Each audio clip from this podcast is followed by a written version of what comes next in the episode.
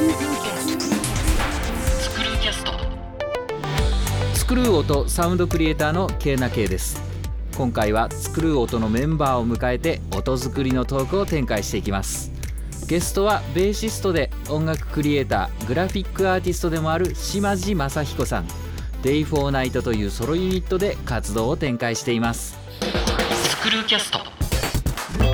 島地さんよろしくお願いします。よろしくお願いします。では島地正彦さんについて僕から簡単に紹介します、えーベーシストとしてアンダーグラウンドシーンを中心としたさまざまなバンドに在籍しまたフリーインプロバイザーとして国内外の数多くのプレイヤーと共演するなど長年にわたり東京のインディペンデントなライブシーンで活動してこられました。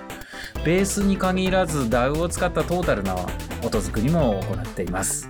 歌も歌ってるんですよねはいはい。あの 最近は恥ずかしながら。そしてグラフィックアーティストという側面もお持ちです。それではお話伺っていきましょう。インディペンデントシーンでは有名なバンドにも在籍してらっしゃったんですよね。そうですね。レニングラードブルースマシーンっていうはい。のがありまして、はい田畑さんっていうはい京都出身のギタリストがいて、まあ現在は東京在住なんですけど、ボアダムズとかはい。の最初のギタリストで山塚愛とはい。はい。一緒にレコード作ってたりとか、あと90年代はゼニゲバっていうバンドで、うんあの海外ツアーやったりとか、はアシッドマザーズテンプルとかにも在籍していたりしたい。うん田畑っていうのがいて、まあその彼が95年に京都で作ったヘビーサイケンバンドなんですけど、でそれがあの、いまあ、一度京都ではこう伝説を残しつええつ活動休止みたいになったんですけども、90年代の後半になって違うメンバーうんでうん。東京で復活をしていてそれが2002年ぐらいにあのちょっとたまたま縁があって僕に一緒にやらないかっていう話があってそれからあ10年ぐらいあのまあ、CD もリリースしたりいええろいろツアーにも行ったりとかそういう活動もしてたんですけどまあでも様々ですねバンドは他にもうんうんいろんなことやってるんで。でスタイルもなんか、あの結構幅広く、んまあ基本はアンダーグラウンド系のあのロックシーンみたいなのが中心だったんですけど、まあ、僕自身はあのファンクとかーはい。ジャズとかそういうのが好きだったりとかしたりもしていたので、うんうんまあ、そういうシーンにもつながりがあったりとかっていうのもありましたけどね。いやーあの島地さんの音楽を聴くとあの本当わかりますね。その どのあたりかを通ってきたのかっていう。まあでもねいまだにそのシーンとかも、まあ、つながりはあったりとかするので、はい。いやー本当あの島地さんの音楽後であのいろいろと聞いてきますけどね。本当かっこいいんですよね。あーありがとうございます。うんやっぱりそのベーシストっていうそのクールさをもう見て取れるような そんな、えーあー。まあ、ベーシストもねいろんなタイプはいえ。えるとは思いますけどね。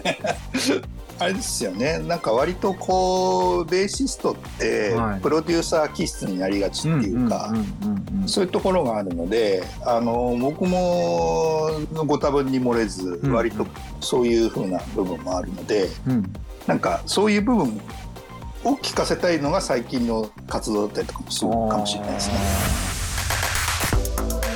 もともとはそのベースから音楽に入ったっていうのが最初なんですか、そうですね。僕はもう最初からベーシスト志望で。うんうんうん、でいまだにまともに弾ける楽器はベースしかないっていう。えーそうなんですか？そうですね。トータルプロデュースもしてるのに。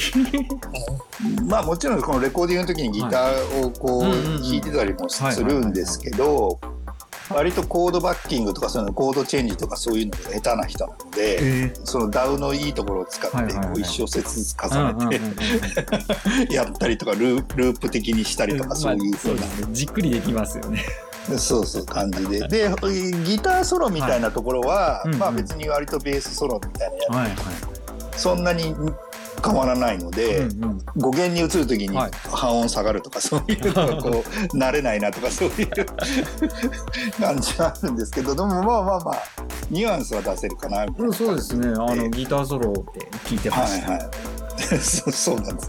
一応だから自分でやってはいるんですけど、うんうんうん。あのライブなんかで流暢に弾けるような感じではないって感じだよあね、そうなんですね。もうそういうのはベースだけ、うんうん。大体そのベース始めたのっていくつぐらいの時だったんですか？高校1年生ですね。あー。15歳ぐらいかな。あ、いいうん。いい時ですね。そうですね。まあ大体みんなそのぐらいの頃から、まあ早い人はね中学生ぐらいからとかいますけど、うん、大体その前後が多いんじゃないですかね。そのギターとかってこう憧れるなっていうのは分かるんですけどなんでベースに目をつけてそこから入ったんですか、まあ僕音楽に深く入ったはい。きっかけみたいなのが割と周りの人と変わっていてというか、うんうんうんあの中学生の頃最初ね SF 小説とかが好きな人だったんですよ。SF 小説はいうん、ちょっと斜めから来ましたねだいぶそうそう。SF マガジンっていう雑誌があって、はいそれを生意気にも中学生の時に毎月買っててはいなんかこうみんなだんだん音楽とか興味持ってくるじゃないですか。はいはいで僕らの世代はみんな YMO とかそういうこう、みんな夢中になったりとかするんですけど、はい。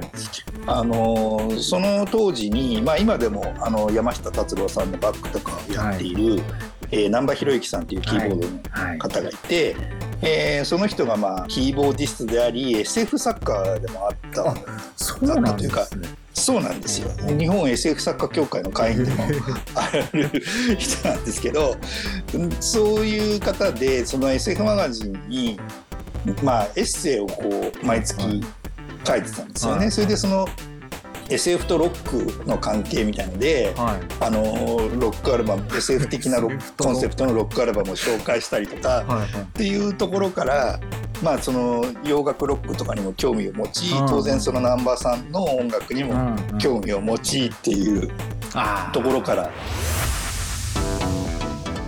ででだんだんフュージョンとかにも興味を持ってきてっていうところで中3ぐらいだったと思うんですけど、うん。たまたま地元っていうか大宮あの浦和なんですけど僕うん。は。うん。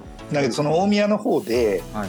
あの今やもう T スクエアですかね、はい。その当時ザ・スクエアって言ってたんですけど、それがねタダで見れる機会があったんでその当時、えー、とベースを弾いてた田中豊之さんっていう人が、えーすごいバリバリかっこいいベースソロを当時はチョッパーで今スラップですよね、のベースソロをやってそんなの見たことなくて中学生の頃から、でこれかっこいいなとかって思ってもうギターとかボーカルはもうみんなやってるし。あうん、で僕はそのそう難波さんに憧れてキーボードをやりたかったんだけど、ーうん。やっぱりプログレの人ってピアノがバリバリ上手くないとすね。できないのでちょっとそれももうなんか今からやるのは厳しいかなみたいな、うん中学生にして思ってたんですけど。う んいやー。でその時にそのチョッパーベースのソロを見て、うんうんうん。あなんかこれはかっこいいかもしれないと思ってそれでちょっと興味を持ったんです。で高校に入ってから音楽をいろいろ掘り下げていくうちに、うんうんうんえーまあ、日本のそういうベースの第一人者成瀬義弘さん、ナルチョっているんですけどその人のソロアルバムを、うんえー聞いてでもうもう完璧にノックアウトされてもう俺は絶対ベーシストになるっていう。そういうところからこう入ってるのであのいわゆる渋いベーシストの成り立ちとは全然違うね。あーななんかそうギターボーカル以外でなんか目立ちたい。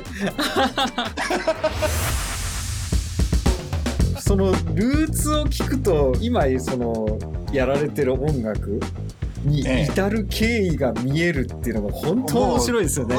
あのその音楽だけ聞くとわからないんですよ。そうなんですけどそこを聞くと一つの物語になってるっていうのがまあ、そういうことですね。これは面い。白いですね。前衛的な音楽の巨匠と、山下達郎さんみたいな人を両方両軸で尊敬してるみたいなうん。感じのことをよく言ってるんですけど、僕にとっての二大巨頭は、フレッド・フリスと山下達郎みたいなこと言ってるんですけど 全くどっちのファンからも理解されないんですよ。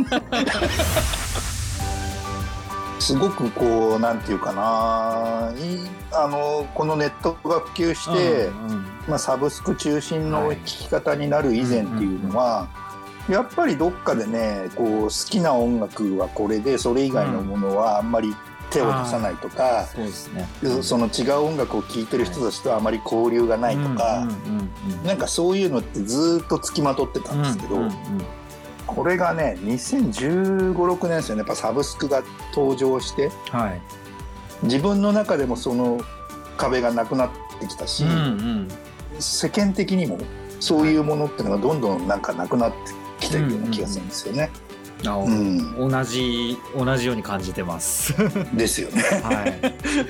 うん、だからまあサブスクの悪い部分もあるとは思うんです、うん。同時になんかすごくそういうこう、まあ、リスナーを含めての音楽事情っていうか状況っていうか、うん。その文化のシェアの仕方みたいなの観点で言うとめちゃくちゃ今いい時代だなと思ってそうですね。うん、うん。僕もそのシェアっていうのはかなりキーワードかなと思ってますうね。んううん。ん作るキャスト。